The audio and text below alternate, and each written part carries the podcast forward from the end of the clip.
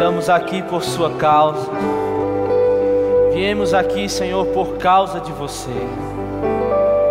Nos rendemos nessa noite à doce presença do Espírito Santo. Deus, obrigado por cada coração que já chegou nesse lugar.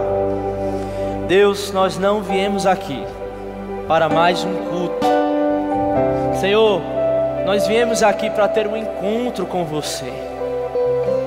Se a motivação maior não for a Sua presença, se o motivo maior, o propósito dessa noite não for você, não vai valer de nada, Senhor. Nós te damos o nosso coração, te damos as nossas mãos levantadas, como um gesto de rendição à Sua vontade nessa noite por mais um momento, ainda com as suas mãos levantadas, com os seus olhos fechados. Vamos cantar isso novamente. Que amor é esse? Graça incalculável, não tem interesse, não quer nada em troca. Você pode cantar isso mais alto que você puder.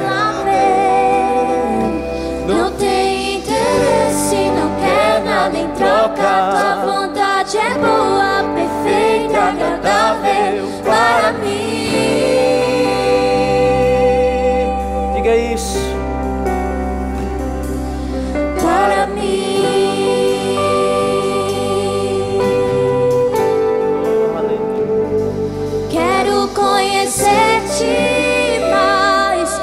Ouvir teus segredos. Não importa o preço, eu me lanço inteiro. Sei que nos teus braços existe um espaço para mim.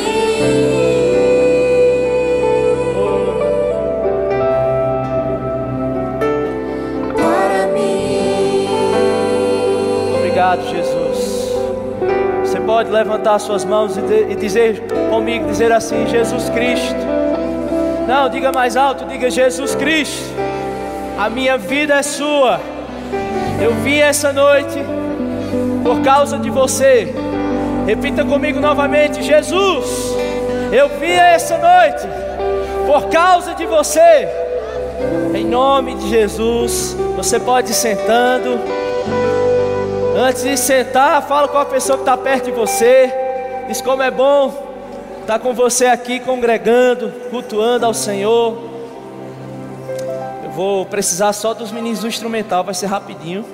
Pessoal do vocal, obrigado, viu? Vocês são um sucesso. Vocês podem ficar comigo, pessoal do instrumental? Amém. Quem está feliz nessa noite? Eu ouvi dizer que nessa noite era um culto muito especial e que tinha uma galera muito feliz nesse lugar.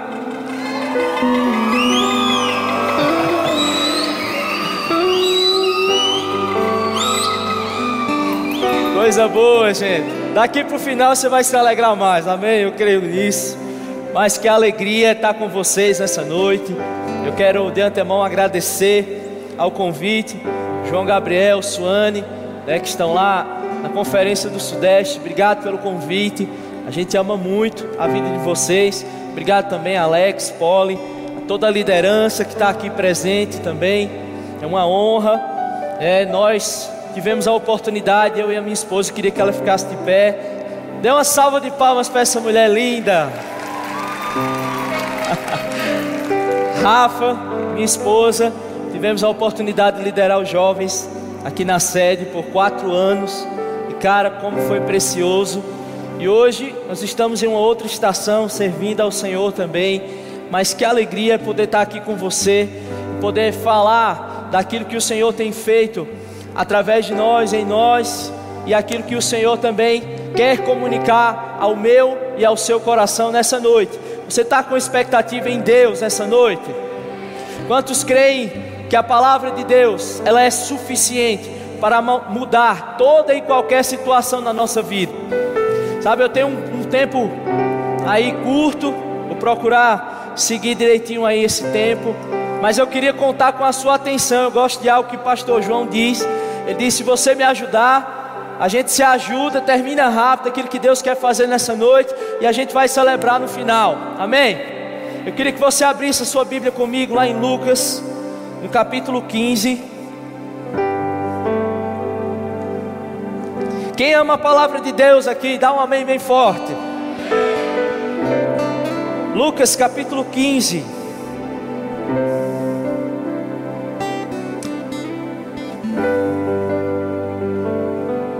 Nós vamos ler a partir do versículo 1 e 2. Eu vou ler na versão, nova versão transformadora. Eu gosto do, do, do que a NVT traz. Lucas 15, versículo 1, na NVT, diz assim: Cobradores de impostos e outros pecadores vinham ouvir Jesus ensinar. No 2 ele diz: Os fariseus e mestres da lei o criticavam, dizendo: Ele se reúne com pecadores e até come com eles. Em seguida vem a parábola da moeda perdida. É, ele vai falar também, logo após, sobre a parábola do filho pródigo, pródigo, né? Em algumas versões, como essa, diz a parábola do filho perdido. Eu quero ler com você a partir do versículo 11. Lucas 15, a partir do versículo 11, diz assim: preste bem atenção.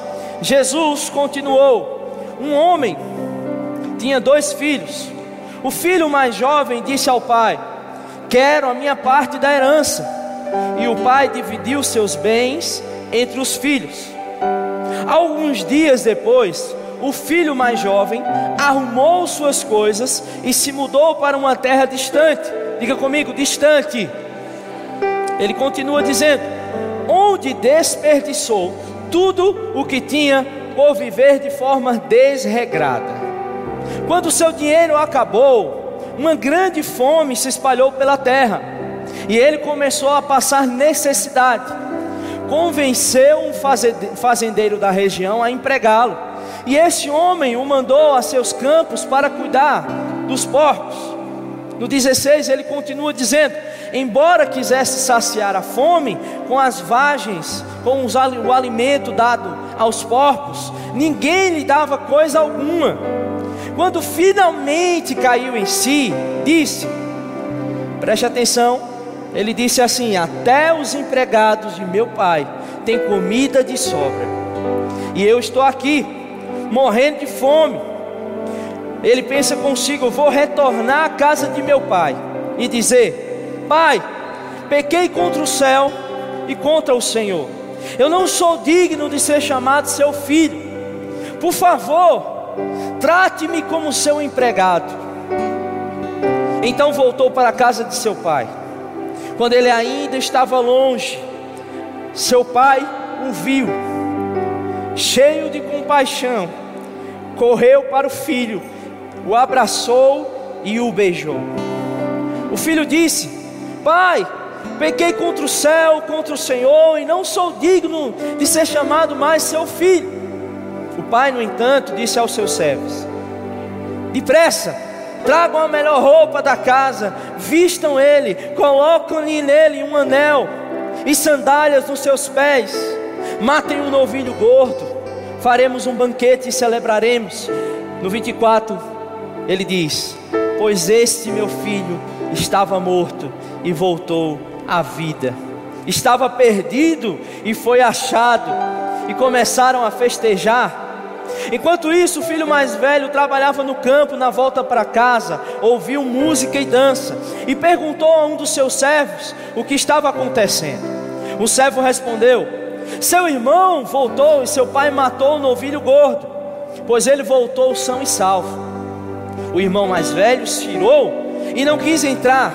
O pai saiu e insistiu com o filho, mas ele respondeu: Todos esses anos tenho trabalhado como um escravo para o Senhor, e nunca me recusei a obedecer às suas ordens. E o Senhor nunca me deu nem mesmo um cabrito para eu festejar com os meus amigos. No 30 ele diz: Mas quando esse seu filho volta, depois de desperdiçar o seu dinheiro com prostitutas, o Senhor comemora matando um novilho. O pai lhe respondeu: Meu filho,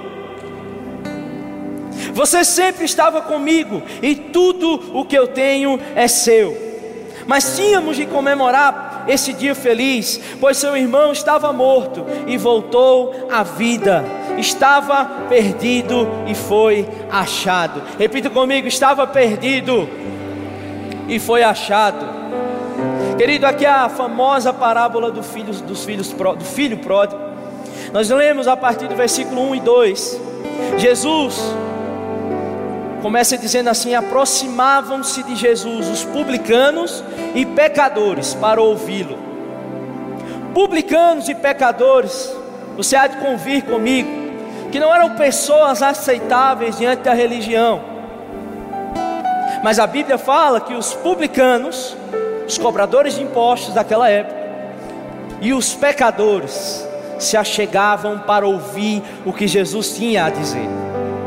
Mas eu tenho um outro público aqui que fala no versículo 1 e 2 também, que eram os fariseus e os escribas, mestres da lei, pessoas que seguiam a ordem da religião naquela época, pessoas tidas naquela época como moralmente, elas estavam tudo bem, pessoas que eram referências naquela época religiosamente. Mas é interessante, querido, como Jesus falava e atraía a atenção dos publicanos e pecadores. O tema da minha mensagem nessa noite não é a parábola do filho pródigo. O tema da minha mensagem é os dois filhos perdidos. Mas o Helder, eu leio, eu já li tantas vezes essa mesma parábola e eu só encontro um que estava perdido. Mas a gente vai ver à luz da palavra, na verdade, que não apenas um estava perdido, mas dois estavam perdidos. Eu li esse livro, na verdade comecei hoje. Chama-se O Deus Pródigo, de Tim Keller, Timothy Keller. Cara, eu comecei a ler hoje, eu estou na metade desse livro, quase estou terminando. Eu quero te fazer uma indicação, se você puder, e se não puder também. Compre esse livro. Eu comprei, se eu não me engano, foi na Amazon. Chegou rapidinho. Estou fazendo propaganda da Amazon já aqui. Ó. Compra ele, não deixe de ler. Poucos livros me fizeram chorar enquanto eu leio. Esse foi um desses. Então você precisa ler, você precisa adquirir o Deus pródigo. Amém? Antes da gente continuar também quero dizer que estou de azul em homenagem ao GC Catolé. Brincadeira, gente. Vim de azul assim, só foi a primeira. Na verdade, todo o meu guarda-roupa é azul. Se a Rafaela sabe. Ela veio. Tem, tem GC rosa? Tem não? Vermelho é? Roxo. Amarelo. Eita! Mas nessa noite você vai poder celebrar juntos para uma grande festa, amém?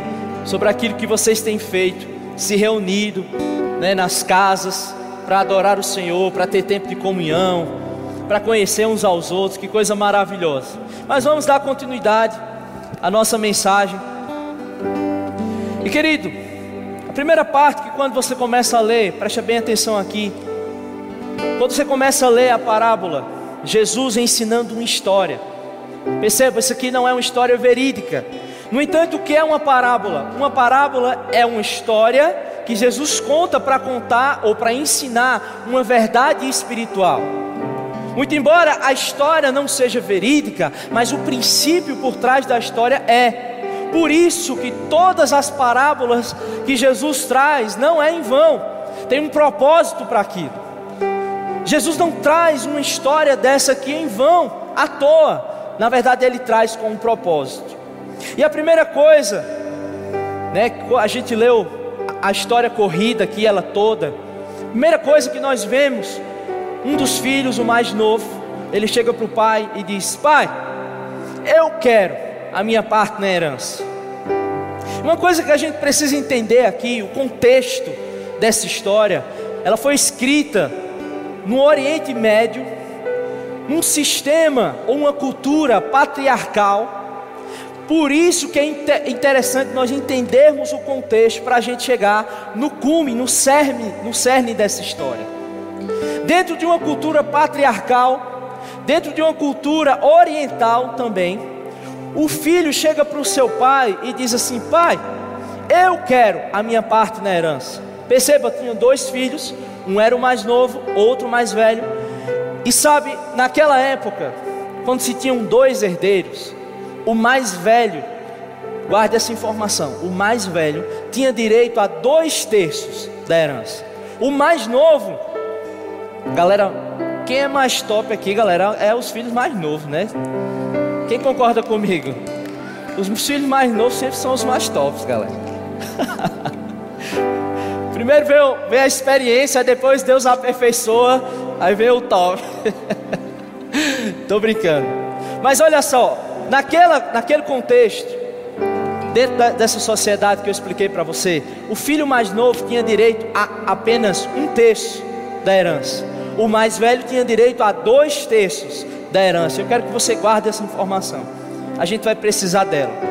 Mas para que você entenda o que isso representa quando o filho chega para o seu pai e pede uma parte na herança, não era apenas, querido, um filho qualquer chegando dizendo assim: pai, me dá aí dois mil contos que você tem, que eu vou embora e quero gastar e, e é isso. Não.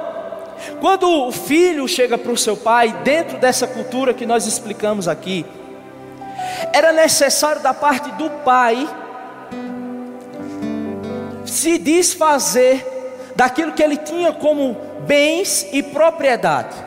Então perceba, naquela época não se tinha, ainda se estava se constituindo a questão da moeda, do valor. Então, às vezes o que nessa, nessa questão aqui, o reinado, né, alguém, uma família, um patriarca ele tinha, ele tinha bens, ele tinha propriedades, ele tinha territórios.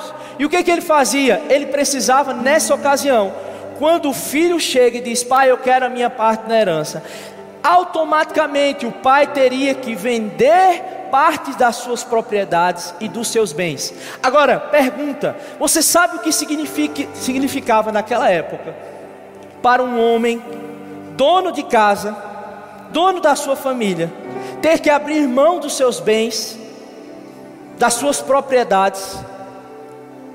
Significava que ele descer degrau, descer e se rebaixar Deixa eu te fazer uma pergunta. Você acha que o pai poderia olhar e dizer assim: rapaz, vamos fazer o seguinte, eu não vou te dar nada do que você está pedindo, e eu ainda vou fazer mais. Você vai sair, vai ser descomungado na minha família.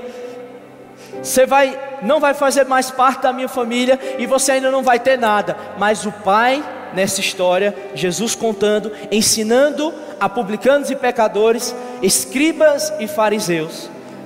E Jesus, de uma forma estratégica, ensina que o pai, naquela ocasião, chega para o filho, levando em consideração esse contexto que eu te expliquei, que exigia da parte do pai deixar o seu orgulho para acatar aquilo que o filho estava pedindo.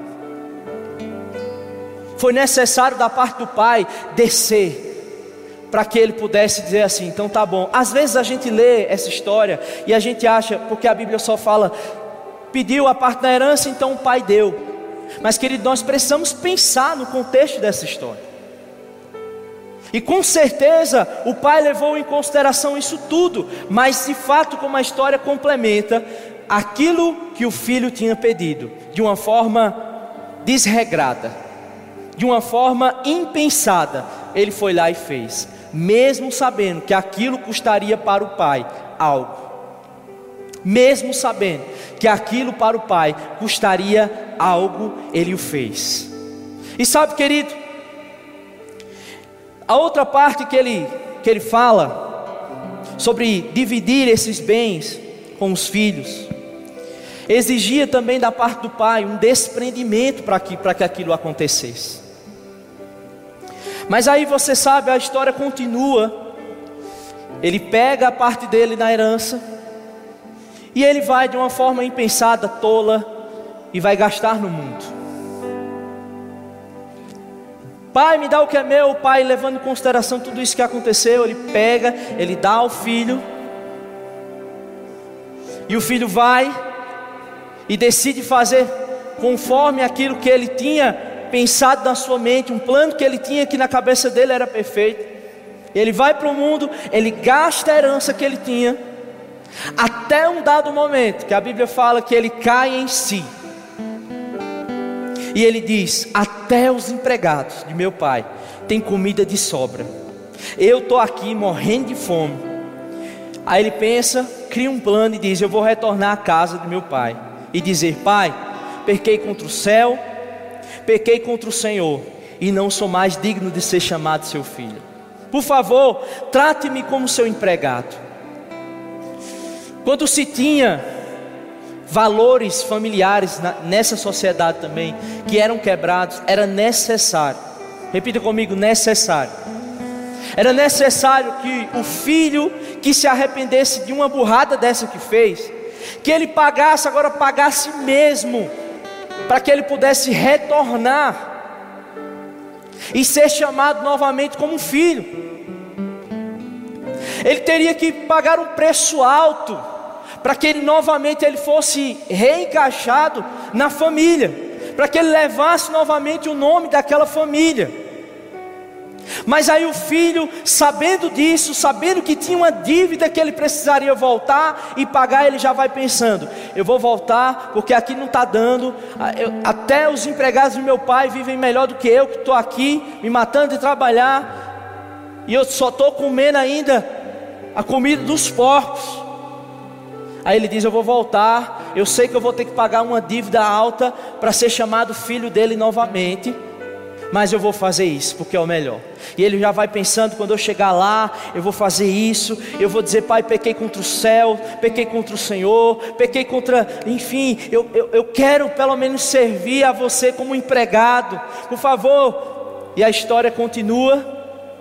E a Bíblia conta que nós podemos conjecturar assim, enquanto o pai estava lá, porque a Bíblia fala que ele avistou de longe, então ele estava numa parte externa da sua casa.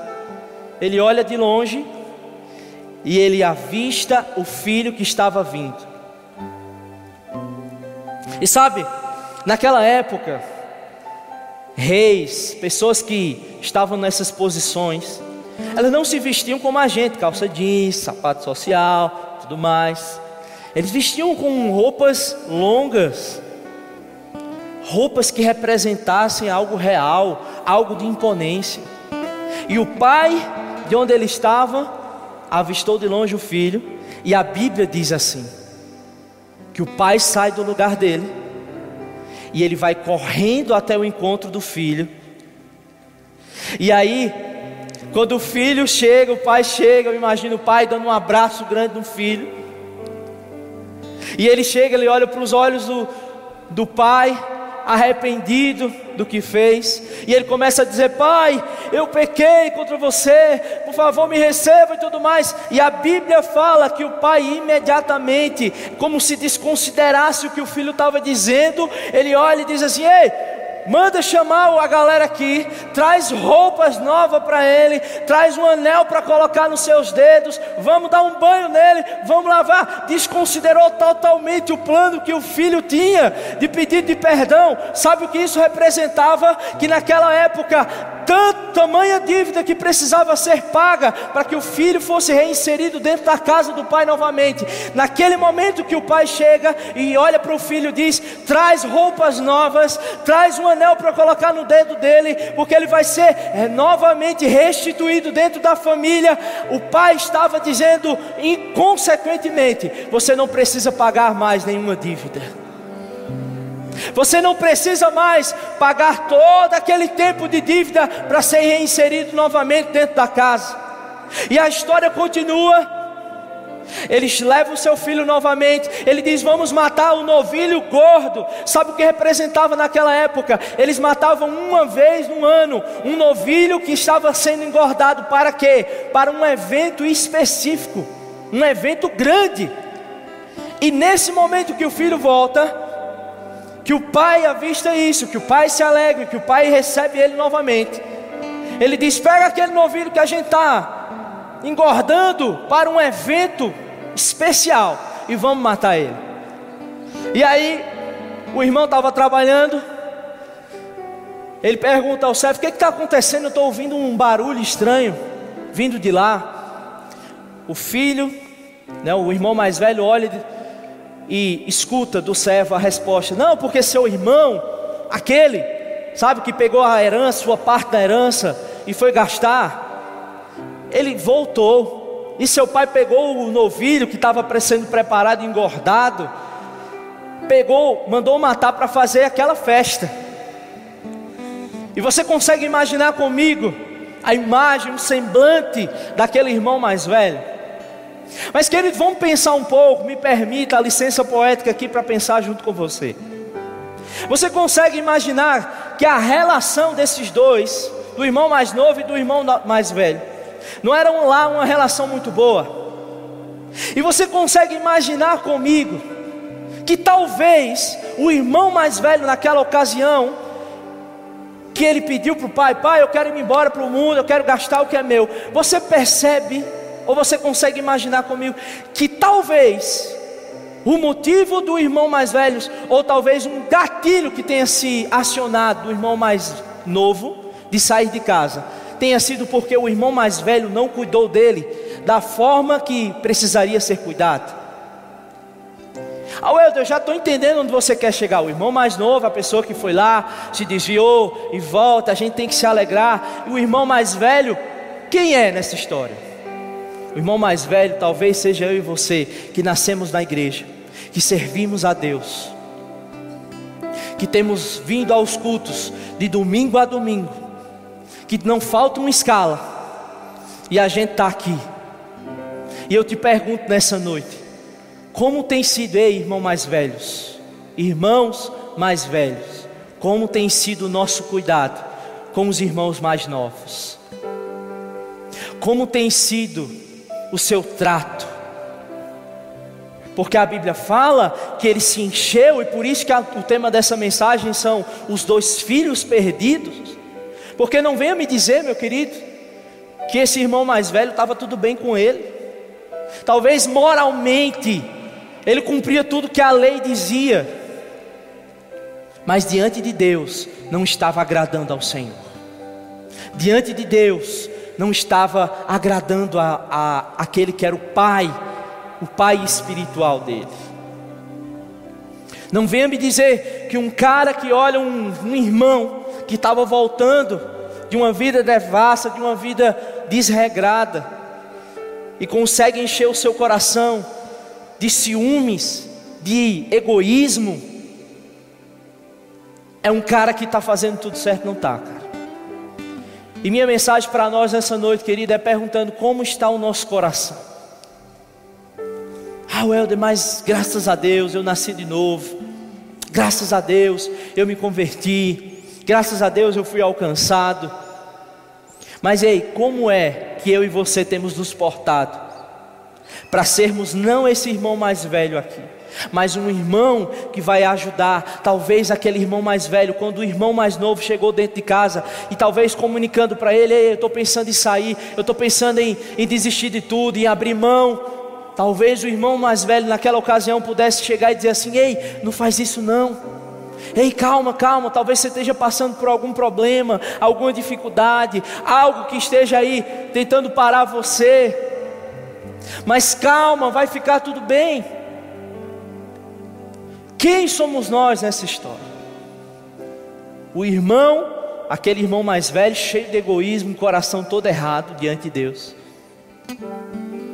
O cara que estava lá, servindo a Deus, e de repente se afastou por algum motivo.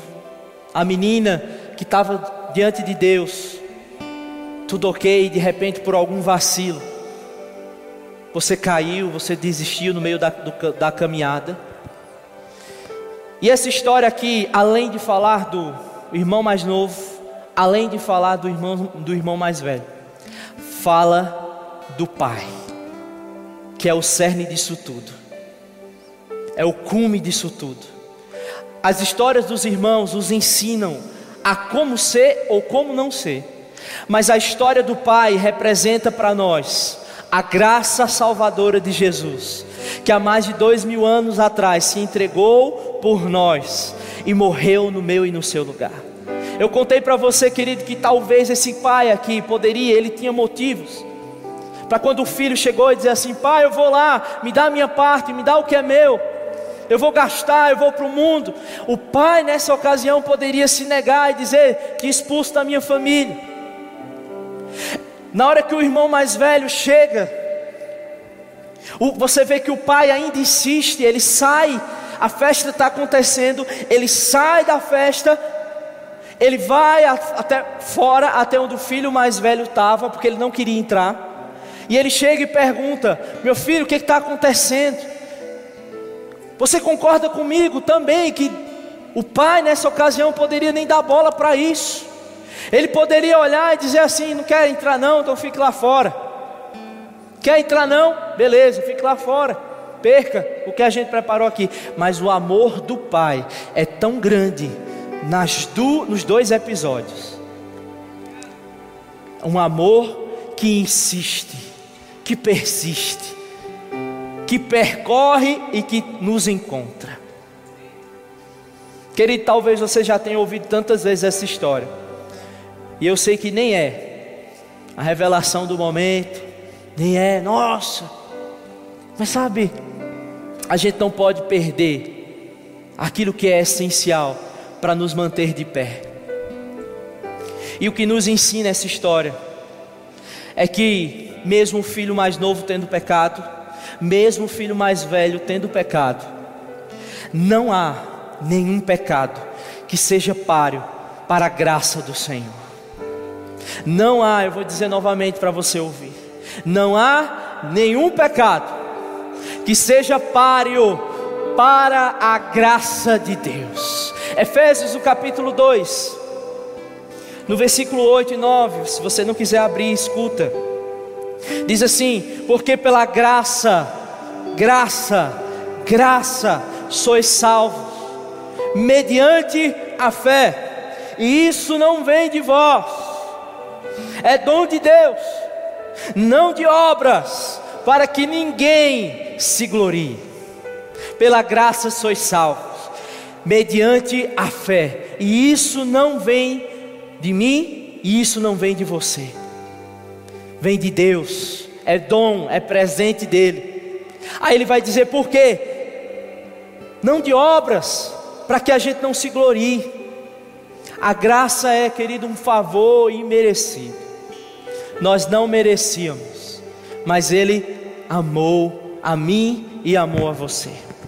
E algumas pessoas chegam para mim e perguntam, Helder, mas cara, eu dei uma vacilada, eu dei uma mancada aí no meio do caminho, e aí, Deus está chateado comigo, Deus está bravo comigo, Deus não quer nem saber de mim. Querido, isso aqui não é um aval para a gente viver uma vida no pecado. Porque a Bíblia também fala que aquele que peca, que vive na prática do pecado, nunca conheceu a Deus.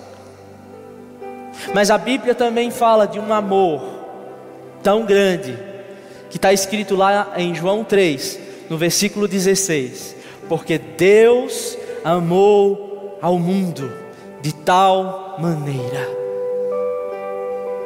que entregou o seu único filho, para que todo aquele que nele crê, não pereça, mas tenha vida eterna. Ei, Jesus, Cristo, me amou e te amou quando nós éramos inimigos, quando a gente estava distante dele, Ele nos amou. Por isso, nada que eu e você façamos pode mudar uma vírgula sequer do amor dele por nós. Nada, querido, que você faça, fale, ou deixe de fazer, ou deixe de falar, muda um milímetro do amor dele por nós, porque ele amou a gente quando a gente estava distante, sabe, existia um abismo que separava o homem de Deus, e esse abismo, somente um, um sangue de um justo, poderia reconectar novamente o relacionamento de Deus para com o homem. E sabe, Jesus Cristo veio na plenitude dos tempos. E ele resolveu a nossa parada. Jesus resolveu a nossa parada, meu irmão. Quando você era ainda inimigo de Deus, quando eu ainda era inimigo de Deus, Ele nos amou com um amor que não se compara, com uma graça que eu não consigo te explicar. Sabe, não é uma graça que a gente explica por meio de um ensino, não é uma graça que a gente explica por meio de uma revelação, sabe, de um homem, mas é uma graça que se experimenta. Ainda que eu tentasse te explicar, ó, oh, o gosto do chocolate é parecido com cacau, mas tem um pouquinho de eu não vou conseguir. Você precisa pegar um pedaço de chocolate, colocar na boca e experimentar e ter a sua experiência do que representa o sabor. Da mesma forma, querido, eu não consigo te explicar, te dar um ensino ah, ou te convencer sobre viver uma vida que agrade a Deus. Eu só posso te dizer: eu provei e faz 11 anos que eu nunca mais deixei de provar isso. Fazem 11 anos que o um menino que estava sentado aqui, ó, nessa área aqui, 11 anos atrás, no super sábado, redenção, pastor Sejão botando fogo aqui, e enquanto ele falava, eu ouvi o próprio Deus falando comigo. Eu era o filho mais novo, tinha saído, tinha ido distante, mas chegou um dado momento que eu disse, cara, não vale a pena. Não vale a pena. Quando eu estava com um relacionamento com Deus, eu tinha muito mais. E sabe, no final, o pai responde ao filho mais velho também: tudo isso já é seu. Às vezes a gente esquece o que que a gente pode nele quem nós somos nele. Às vezes a gente deixa que a nossa santidade se torne um troféu para levantar e dizer o quão santo eu sou, o quão espiritual eu sou. Deixa eu dizer para você algo, meu irmão e minha irmã. Não há um termômetro para medir ou os mais espirituais, os do manto, aqueles que falam em línguas, que interpretam. Não há um termômetro, querido, e a gente não está aqui para se colocar, para dividir. Aqueles são aqueles que são mais espirituais, essa aqui é a galera que está. Não, não, não, não. Estamos todos juntos, dependendo desse amor. Romanos 5, no versículo 5 diz: Porque o amor de Deus é derramado continuamente no nosso coração. A prova não sou eu que te dou, a prova não é o seu líder que te dá, a prova é você experimentando esse amor. Como eu te disse, 11 anos se passaram e tantas coisas já aconteceram. Tivemos a oportunidade de servir aqui, de estar na liderança, saímos, fomos para outras estações. E sabe, todas as vezes que eu olho, eu paro eu penso, eu digo, qual é o motivo de eu ainda permanecer? Eu não consigo encontrar respostas justificativas em mim mesmo. Você entende isso? Todas as vezes que eu olho, 11 anos se passaram, eu permaneci, eu não me desviei, eu continuo amando ao Senhor, buscando mais dEle. E quando eu me pergunto qual é o motivo, qual é a razão de não ter parado, eu não consigo. Me perdoe, mas eu não consigo responder e dizer o motivo é esse, o motivo é aquele. Eu só consigo olhar para dentro de mim e dizer: Deus, obrigado, porque eu continuo com aquele coração do menino que saiu ao seu encontro dessas cadeiras aqui. Veio, passou por esse corredor. Na hora que alguém perguntou: Quem aqui quer mudar de vida, ter a sua história transformada? Eu fui o primeiro, levantei as minhas mãos, chorando igual um menino. Eu olho para dentro de mim quando eu me pergunto sobre isso. E eu só consigo observar, Deus, obrigado, porque o meu coração ainda continua sendo seu. Obrigado, Senhor, porque o meu coração ainda continua sendo um coração de um menino, que não é um religioso, não é um coração que busca performances, não é um coração que busca títulos, mas quer somente agradar a você. Eu sei, Senhor, quantas vezes também deu, deu razão, motivo ou vontade de desistir, de soltar tudo.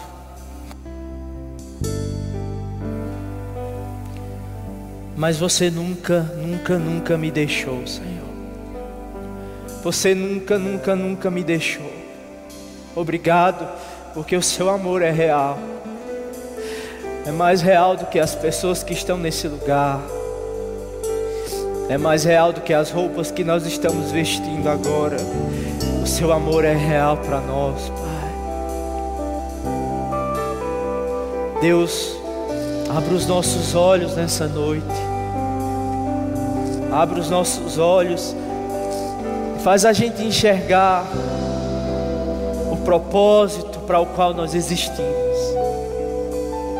Salmos 139. A Bíblia fala: ainda quando você era substância informe, Deus já tinha escrito todos os nossos dias, cada um deles escritos e determinados, quando nenhum deles existia ainda. Quão preciosos para mim, ó Deus, são os seus pensamentos. Se os contasse, contaria, contaria, mas nunca chegaria ao fim. Se eu subir aos céus, lá estás se eu descer ao mais profundo abismo, ainda assim a sua mão haverá de me guiar.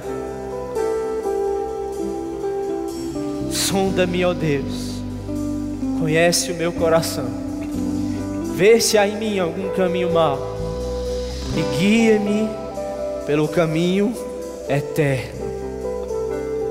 Deus, nós fazemos um voto com você nessa noite um voto de te amar até que você venha, Senhor. Não importe a circunstância, o problema, nós queremos dizer que a nossa vida é sua, que o nosso futuro é para você, que existimos por causa de você. Obrigado por não ter desistido de mim. Obrigado por não ter desistido de mim. Obrigado por não ter desistido de mim.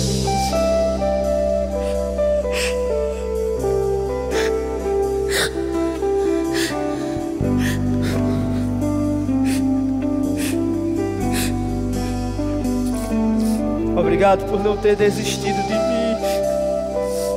Mesmo quando eu fui um filho ingrato peguei a minha parte na herança e fui distante de você.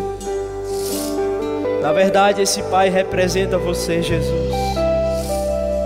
Os seus olhos estão sobre nós. Obrigado. Os seus olhos estão sobre esse lugar. Os seus olhos estão sobre cada um que veio a essa noite. Os seus olhos estão sobre a nossa geração, porque no breve tempo aquele que há de vir virá e não tardará. O guarda de Israel não dorme a estrela da manhã, a raiz de Davi, o mesmo que veio, ele vai voltar em glória, em majestade. Levantai, ó portas, as vossas cabeças, levantai-vos, ó portais eternos, para que entre o Rei da Glória. Quem é o Rei da Glória? O Senhor forte, o Senhor poderoso, Ele é o Rei da Glória não por força, Senhor, e nem por violência, mas pelo Seu Espírito. Toque em cada coração agora, Jesus. Faça o que eu não posso fazer. Eu te agradeço porque sempre me ouves. Eu estava distante, perdido, como ovelha desgarrada, mas o seu amor me encontrou. Basta um olhar em seu rosto, basta uma palavra dita por você e tudo muda. E talvez nessa noite, você assim como eu, eu lembro que naquele dia meus, minhas pernas tremiam, meu coração batia mais forte. Mas eu dizia: Eu quero, eu preciso, eu preciso mudar de vida, eu preciso ir para perto dEle. A Bíblia diz que todo olho verá e toda língua confessará. A vinda dele é certa, é mais certa do que o sol. Ele virá, sim, ele virá, sim, ele virá em glória e majestade. Eu quero fazer um convite nesse mesmo ambiente com os olhos fechados, com a sua cabeça curvada aos irmãos que estão aqui, que não são como aquele irmão mais velho. Eu quero falar com você que precisa renovar a sua aliança. Você já não tem certeza do seu relacionamento com o Senhor. Você já não tem certeza que se ele voltar hoje, você vai estar perto dele. Deixa eu dizer para você: não há lugar melhor do que esse, não há vida melhor do que essa, não há. O mundo só tem a dar a ilusão, mas o Senhor quer te dar uma nova vida, quer te dar roupas novas. Quer te dar um anel, colocar novamente um anel no seu dedo. Você nunca foi esquecido, o Senhor está dizendo. Você nunca foi esquecida, o Senhor está dizendo nessa noite. Eu nunca te abandonei, eu nunca te esqueci, eu nunca estive distante de você. Mas nessa noite, eu estou chamando você para mais perto, para um novo passo, para um compromisso renovado comigo. E eu queria convidar todas as pessoas que querem renovar a sua aliança com o Senhor. Talvez você está dentro da igreja, talvez você está até servindo. Nós não estamos aqui para julgar ninguém. Só não desconsidere o chamado do Espírito para essa noite.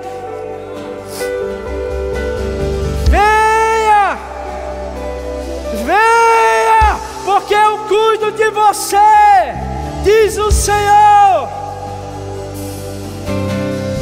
Eu quero convidar as pessoas que estão afastadas, distantes do Senhor, ou que querem renovar a sua aliança com Ele, a vir aqui à frente, a dobrar os seus joelhos diante do Senhor não diante de mim, não diante de um líder, mas diante do amado, diante do amado das nossas almas, aquele que nós vamos prestar contas. Então eu quero convidar você. Eu não quero insistir nem te convencer de uma forma natural, sentimental. Mas se é você, não resista ao convite do Senhor para essa noite. Ele quer você mais perto. Ele quer você mais perto. Mais perto.